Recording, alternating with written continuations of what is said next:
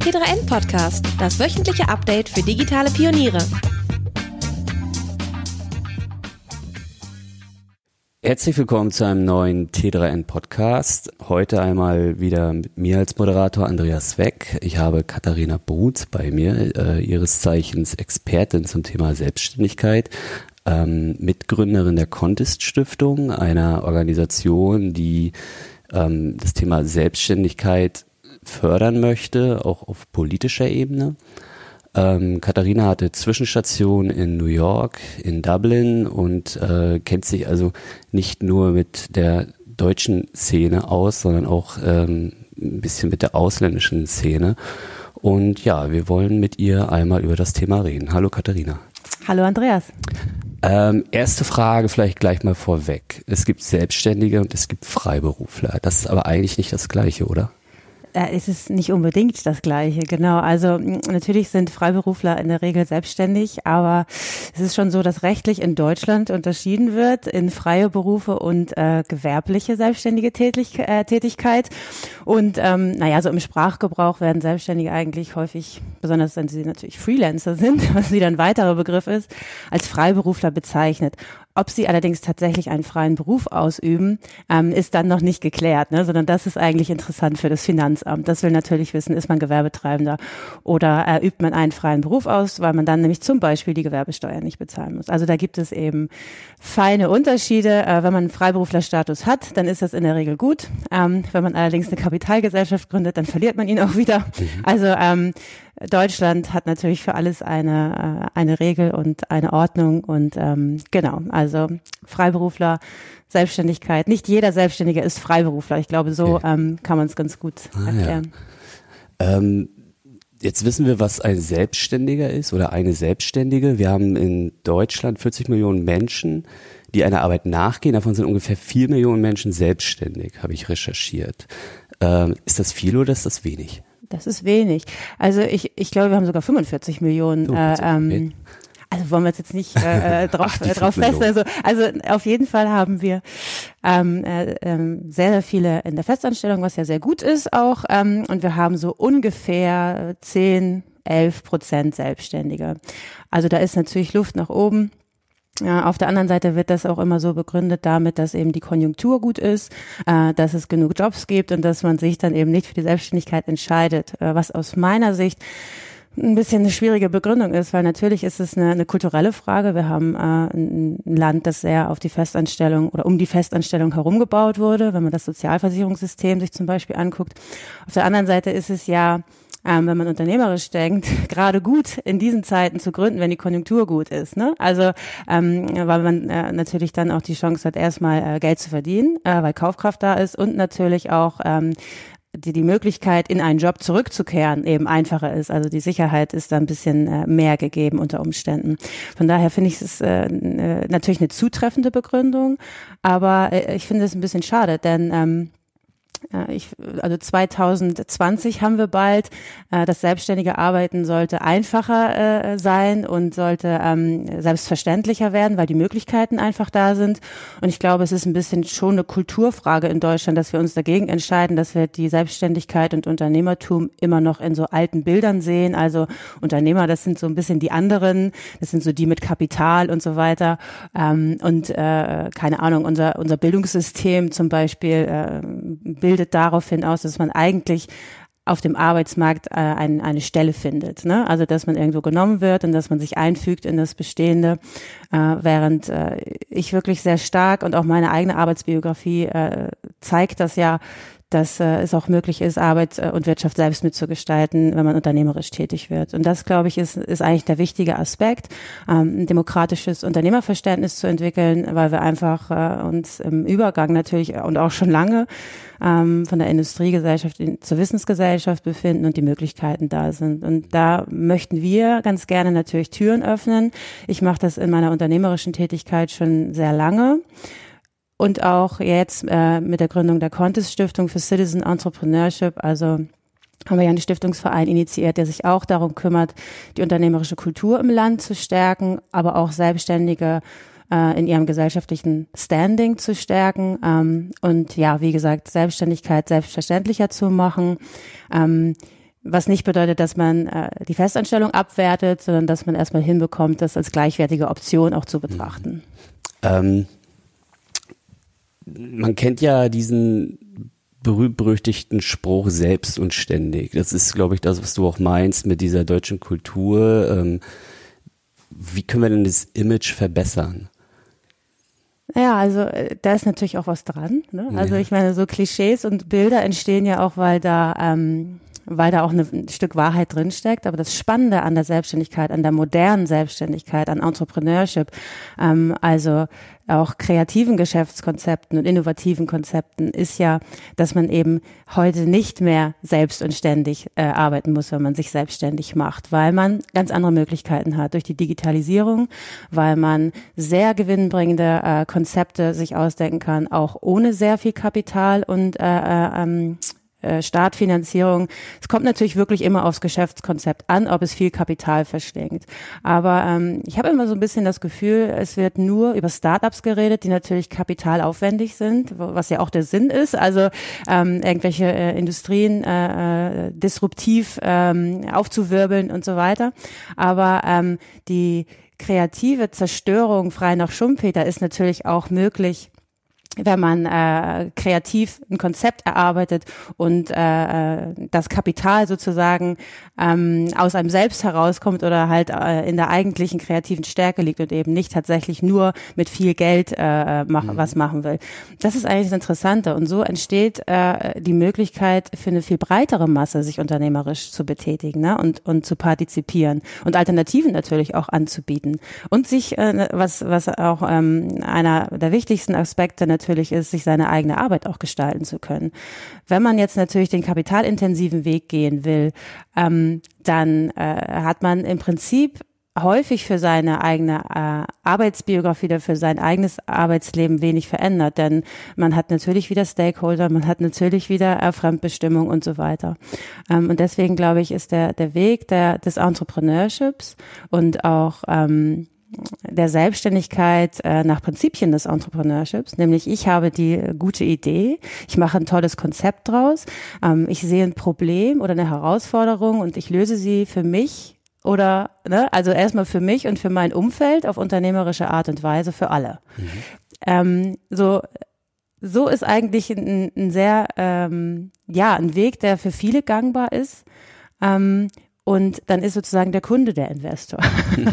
ne? Aber das ist eine andere Art, ein Unternehmen zu bauen natürlich. Dann hat man eben nicht gleich viele Angestellte oder man hat ähm, äh, eben nicht äh, die, diesen alten Aufbau, den man auch von, Unternehmen, äh, von einem Unternehmen eigentlich erwartet.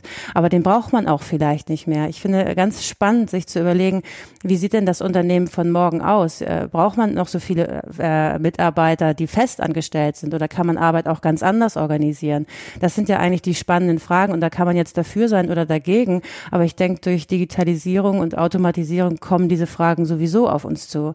Also wird es nicht scha äh, schaden, wenn wir uns ähm, mit der unternehmerischen Arbeit und den, dem äh, Mindset und den Fähigkeiten, die man dafür braucht, mal äh, auseinandersetzt. Mhm. Also ich glaube, Gegner würden vermutlich mit so einem Argument kommen, dass wir dann mehr und mehr in diese Gig-Economy reinkommen, prekär beschäftigt. Ähm, Scheinselbstständigkeit vielleicht auch. Äh, wie, wie würdest du so einem Kritiker entgegentreten? Was hättest du für Gegenargumente?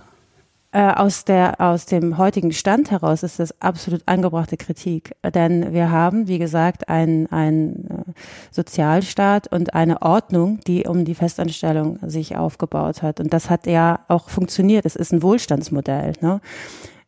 Das ist aber aus meiner Sicht der Fortschritt von gestern. Wir müssen also überlegen, wie halten wir den, Vor äh, den Wohlstand und ähm, ähm, was ist der Wohlstand von morgen und wie ist der Fortschritt. Ne? Und wie, wenn doch anders Arbeiten möglich ist und wir uns verschiedene äh, Erhebungen anschauen und Leute in der Regel ähm, gerne flexibel arbeiten wollen, äh, Vereinbarkeit ist ein großes Thema, also anders arbeiten wollen, ähm, und ähm, das natürlich nicht bedeutet, dass sie sich selbstständig machen wollen, sondern dass sie auch in, in einem äh, voll versicherten äh, Arbeitsverhältnis äh, das gerne hätten dann ähm, kann man ja zunächst mal feststellen, dass eigentlich die Bereitschaft, anders zu arbeiten, da ist. Ähm, dass die Möglichkeiten auch erkannt werden, dass im Prinzip ähm, nicht die Menschen äh, jetzt so große Angst haben vor der Veränderung, sondern eigentlich die Organisation und, und die, ähm, äh, die Gesetzgeber und so weiter. Also dass da die Veränderung nicht so richtig mitgemacht wird. Und ich bin ja sehr dafür, dass man äh, einen Sozialstaat baut, der für alle funktioniert. Denn für Selbstständige funktioniert er eigentlich nicht so gut. Jedenfalls für die, die eben keine Angestellten haben und die keine ähm, ja, Kapitalgesellschaften gründen ähm, und eben aus sich heraus aktiv werden, unternehmerisch arbeiten. Das ist eigentlich die Gruppe von Selbstständigen, die am meisten ähm, ja gehindert werden, einfach durch Rahmenbedingungen, weil man sie äh, ja so nicht so richtig beachtet hat oder sich vielleicht auch ein bisschen fragt, ist jetzt ein bisschen böse gesagt, aber vielleicht fragt man sich ja auch, warum, warum gehen die so einen steinigen Weg?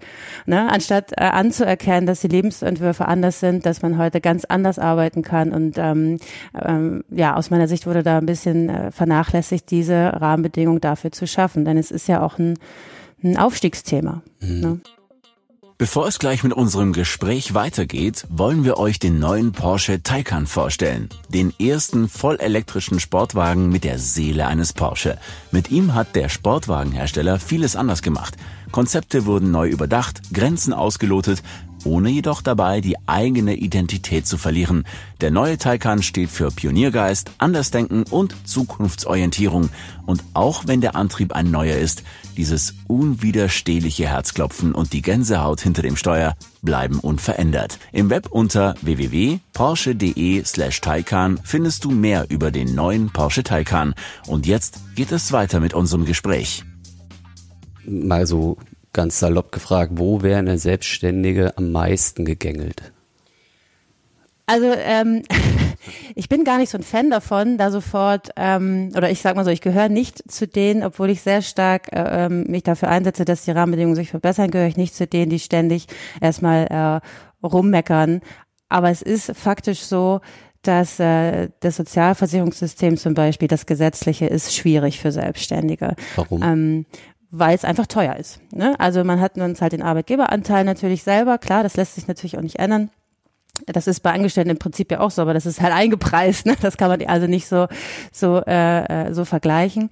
Ähm, man hat äh, eine relativ hohe ähm, äh, Mindestbeitrag bei den äh, oder Mindestbemessungsgrenze bei der äh, Krankenversicherung. Das wurde Anfang des Jahres jetzt reduziert, was natürlich sehr gut ist, äh, aber noch nicht reicht. Also es ist nicht äh, mit Angestellten gleichgestellt äh, und nicht auf die Geringfügigkeitsgrenze abgesenkt worden ähm, was natürlich vielen, die äh, zunächst mal als Teilzeit-Selbstständige be beginnen, dann immer noch äh, schwerfällt, dann diese Hürde zu nehmen und in die Vollzeit-Selbstständigkeit zu kommen. Das betrifft leider auch häufig Frauen, die irgendwie über einen Partner mit Familien versichert waren oder so. Ähm, also wie gesagt, das, das System ist eher so für die Festanstellung und sobald man ähm, sich daraus äh, erarbeitet, dann ist man wieder Fehler im System. Ne? Und mhm. natürlich ist, ist äh, Krankenversicherung ein Thema. Äh, dann sagen viele, ja, die können sich ja privat versichern. Äh, natürlich, aber auch da steigen die Beiträge. Auch das ist keine Lösung. Äh, auch das ist eher was für junge Leute ohne, ohne Krankheiten und ohne Kinder. Ähm, und die Frage ist ja, haben wir einen inklusiven Sozialstaat oder nicht? So, ne? Also macht der Staat ein faires Angebot für alle oder nicht?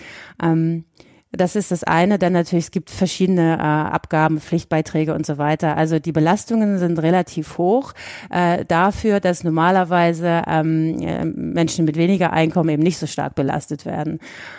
Äh, dann gibt's noch das Thema der Scheinselbstständigkeit natürlich. Das ist ein Riesenproblem auch für sehr gut verdienende äh, Freelancer und ähm, und Selbstständige, die äh, zum Beispiel, wenn sie in der IT auf einem Projekt arbeiten, das halt längere Monate geht, vielleicht auch mal über Jahre geht und sie haben diesen einen ähm, äh, ähm, Auftraggeber oder Kunden, genau, ähm, was gar nicht so ungewöhnlich ist äh, für IT-Projekte, äh, dann äh, bekommt sozusagen der Arbeitgeber oder der Auftraggeber in dem Fall Schwierigkeiten, weil äh, ja dann äh, die Scheinselbstständigkeit sozusagen von der Rentenversicherung festgestellt wird.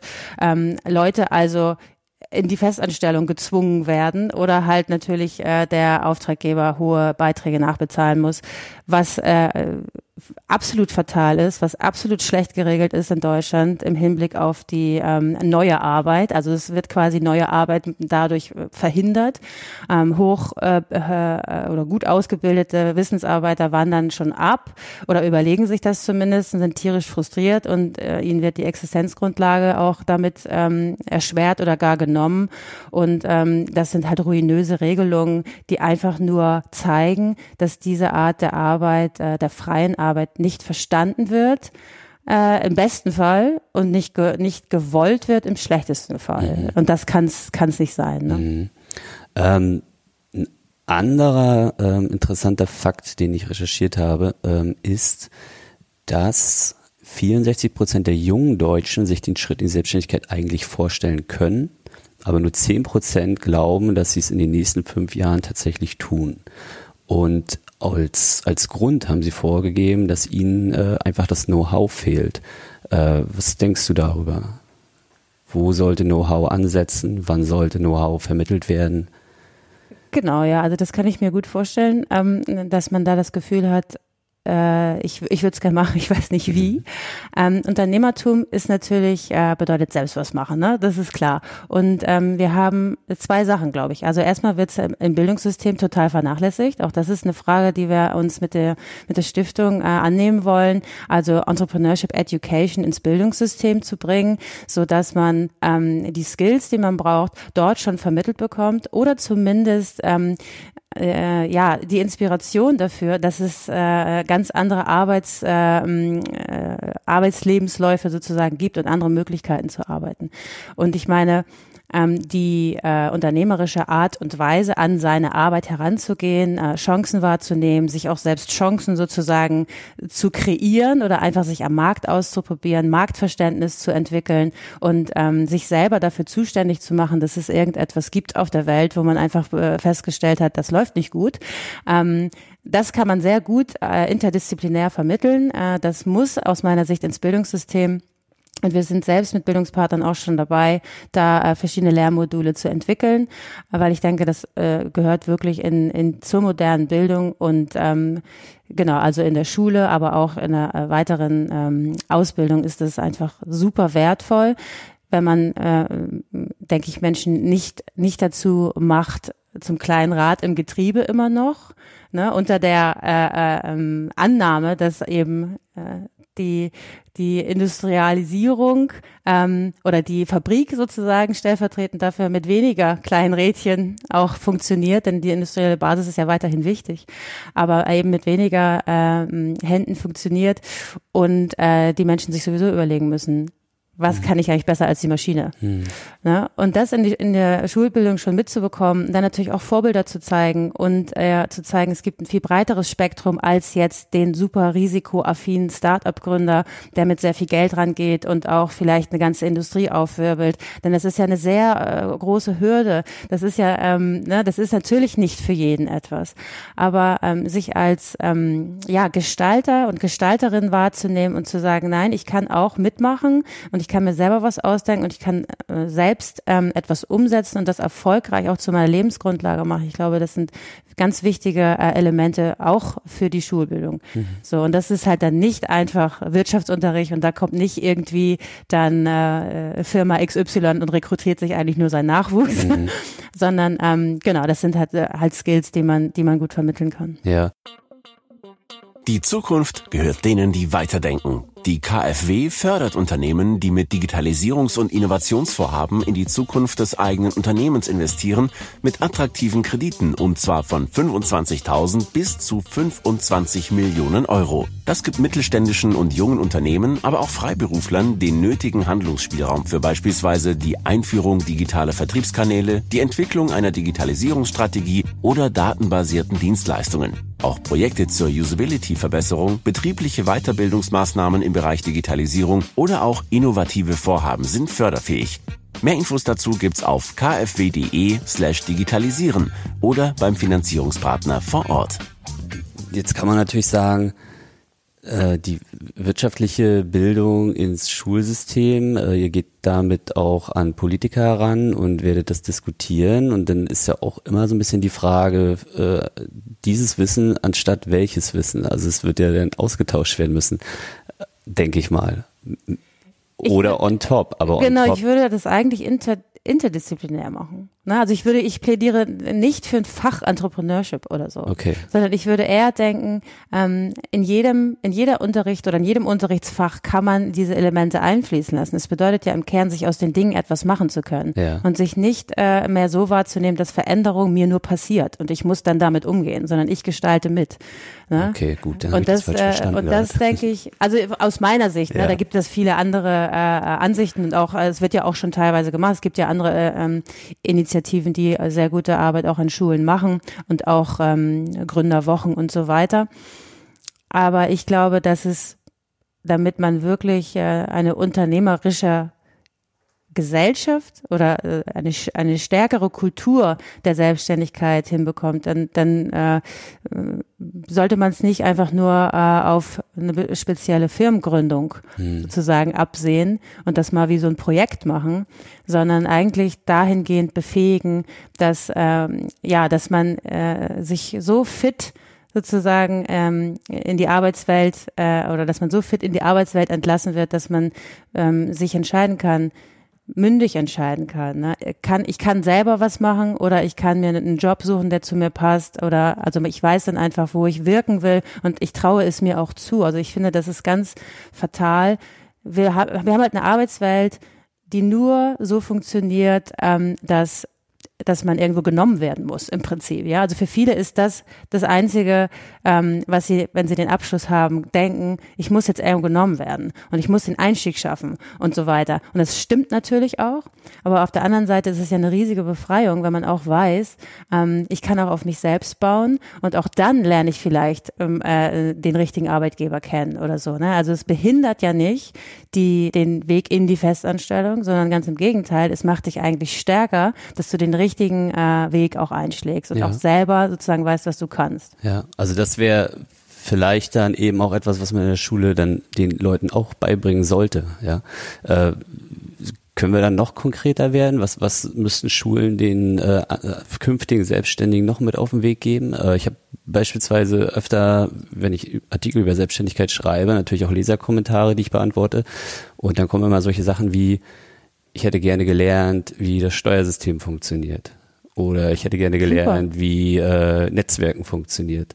Sind das so eine Sachen, von denen du redest, wenn du sagst, wir müssen da mehr solche Sachen quasi schon in der Schule lernen? Zum Beispiel auch. Ich glaube tatsächlich, ähm, bei Entrepreneurship Education geht es eher darum, äh, kreative Problemlösung zu lernen, sich zuständig zu machen, auch Resilienz, auch mit Druck umgehen, äh, mit Erfolg, mit Misserfolg und so weiter.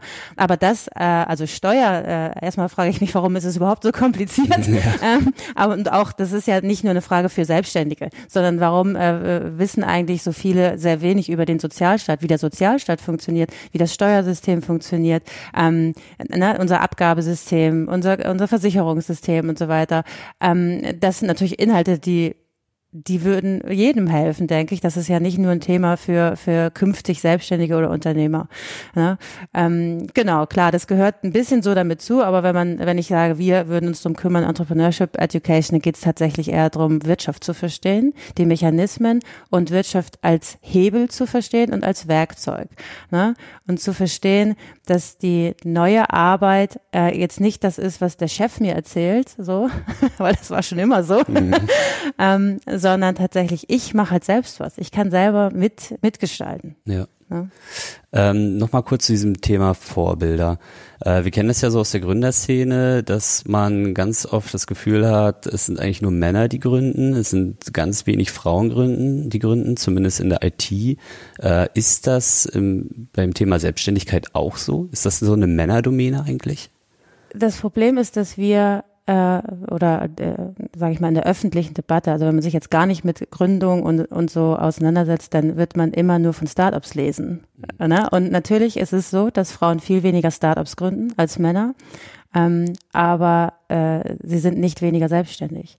Also sind ein bisschen, also die, die Zahlen sind auch ein bisschen geringer bei Frauen, ähm, wobei ich jetzt nicht alle Studien im Kopf habe und nicht weiß, ob immer auch die Teilzeit-Selbstständigkeit damit drin ist, denn das machen Frauen natürlich viel. Die, die gleiten sozusagen langsam ähm, in die in die Vollzeitselbstständigkeit und deswegen ist es ja so fatal, dass genau dieses Modell so viele äh, Hürden eingebaut oder äh, Steine in den Weg gelegt kriegt, ähm, weil die dann häufig gar nicht äh, dahin kommen, weil die Abgabelast zu hoch ist. Ähm, aber genau, also äh, Selbstständigkeit an sich da sind wir bei Frauen eher so bei, ich glaube, KfW-Studie kommt so auf 37 Prozent oder so. Das sind aber keine Start-up-Gründerinnen unbedingt, ne? sondern die Start-up-Gründerinnen, das sind halt äh, viel weniger. Aber da muss man sich ja angucken, was für eine Form der Gründung ist das. Und ähm, natürlich, wenn man das ein bisschen verfolgt, die Debatte, dann hören wir jetzt Frauen in die Vorstände, Frauen sollen mehr Start-ups gründen und so weiter. Und ich bin da nicht so ein Fan von. Ich meine, natürlich, wenn man das wählt und möchte, dann muss das natürlich möglich sein und genau, genauso einfach ähm, äh, und akzeptiert wie, äh, wie für Männer. Aber ich stelle einfach fest, auch aus meiner eigenen unternehmerischen Arbeit, ich habe ja auch eine, äh, ein Studio für Unternehmensentwicklung für Selbstständige, dass Frauen zu mir kommen und die einfach anders gründen. Die haben andere Themen erstmal, die haben nicht unbedingt ein Geschäftskonzept, das so skalierbar ist. Welche das Themen? aber trotzdem, die haben zum Beispiel das Vereinbarkeitsthema viel mehr. Die wollen diese Arbeit, die sie selbstständig machen, tatsächlich machen. Ne? Also das ist so dann das diese, ähm, diesen Alltag sozusagen haben sie sich gut überlegt. Die haben irgend, vielleicht irgendeine Tätigkeit, die sie gerne ausüben und ähm, die arbeiten tatsächlich mehr im Unternehmen als am Unternehmen. Erstmal, so als Einstieg. Also haben eine andere Herangehensweise, haben dann meistens auch Vereinbarkeitsthemen gleich mit im Kopf und, und äh, wählen auch die Selbstständigkeit als Vereinbarkeitsmodell. Äh, Im Gegensatz zu ich gründe ein Startup, wo das dann wahrscheinlich nicht mehr möglich ist, ne? Sondern die wollen halt einfach unternehmerisch vorankommen, aber auch ihr Leben äh, äh, gestalten. Und es ist eher so ein ganzheitliches Modell. Und denen ist es auch häufig nicht so wichtig, ähm, sehr schnell zu wachsen. Ich würde nicht sagen, dass es äh, dass äh, Wachstum überhaupt kein Thema ist. Ganz im Gegenteil. Also es wollen erfolgreich sein, Geld verdienen und so, alles wunderbar. Aber es ist wirklich einfach eine andere Herangehensweise. Und da ist ja die Frage erlaubt, so, warum sollen sie nicht so gründen?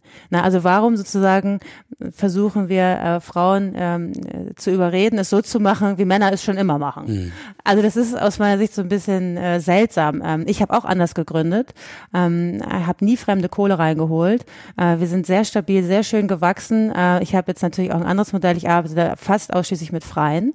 Natürlich auch deswegen setze ich mich sehr stark für die äh, Rahmenbedingungen von, von Freelancern und freien Wissensarbeitern ein, weil ich bin auch angewiesen auf sie und das sind Menschen, die wollen so arbeiten. Warum machen wir es ihnen so schwer? Ne? Genau, also es kommt drauf, es kommt erstmal drauf an, wie, äh, was ist das Geschäftskonzept, was will ich überhaupt gründen? Ähm, und dann ähm, äh, unterscheiden sich da doch äh, Frauen und Männer aus meiner Erfahrung äh, relativ deutlich. Das heißt nicht, dass nicht Frauen auch großartige IT-Startups gründen. Ne? Es ist halt nur seltener. Hm. Ähm, jetzt suche ich eine gute Folgefrage darauf. Aber du hast sie alle schon beantwortet. Ähm, gut, also ähm, ja, machen wir mal einen Punkt jetzt hier. Also ich finde, wir sind sehr gut ins Thema Selbstständigkeit reingebracht worden. Ähm, du hast aber auch noch eine Veranstaltung demnächst laufen, auf die ich nochmal äh, hinweisen möchte. Worum geht's da und für wen ist diese Veranstaltung besonders geeignet?